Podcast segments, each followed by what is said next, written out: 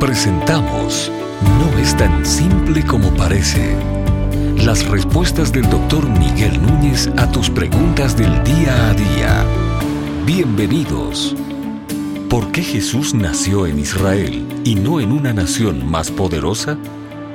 Bueno, lo cierto es que Dios ha revelado todo el tiempo que Él se glorifica en la debilidad, en lo que al hombre le parece muchas veces inapropiado. A nosotros nos gusta el poder, nos gusta el dinero, nos gusta ser VIPs o personas importantes, reconocidas.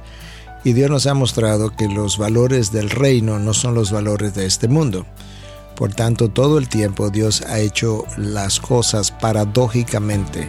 Eh, en otras palabras, esperaría que Dios tuviera lo mejor, que fuera el más rico, que estuviera, todo el mundo le estuviera recibiendo y sin embargo es todo lo opuesto. Jesús viene y no solamente nace en Israel, que era una nación relativamente pobre, dentro de Israel nació en una aldea casi desconocida, en Belén.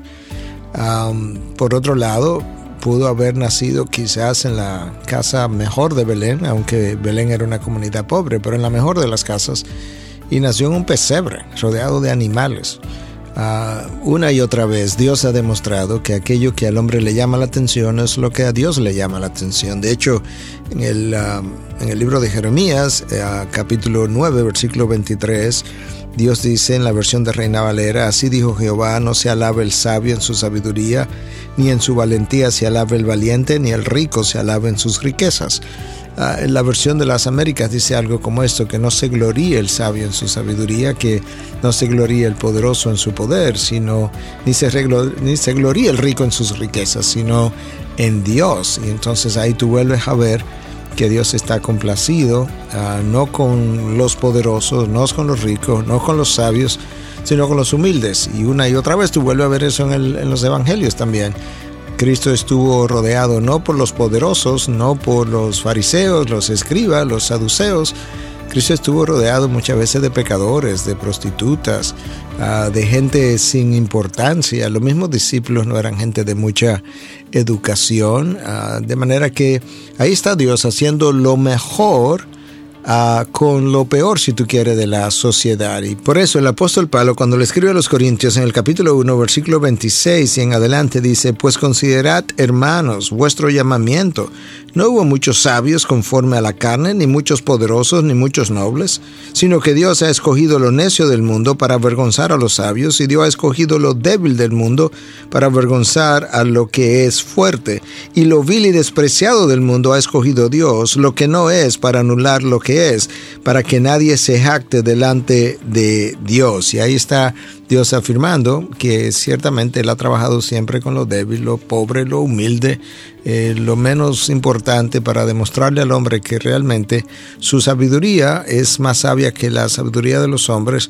A su necedad, dice Pablo, es más sabia que la, que la sabiduría de los hombres.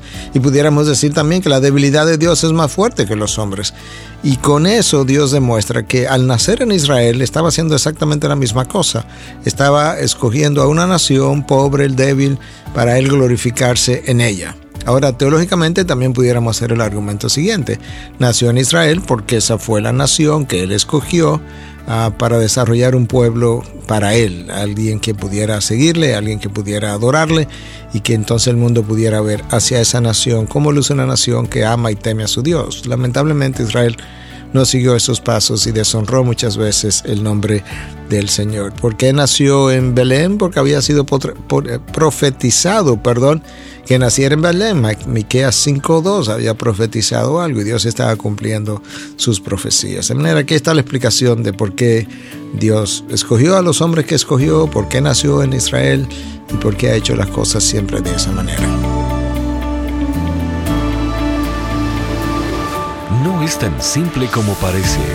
Es una producción de Ministerios Integridad y Sabiduría.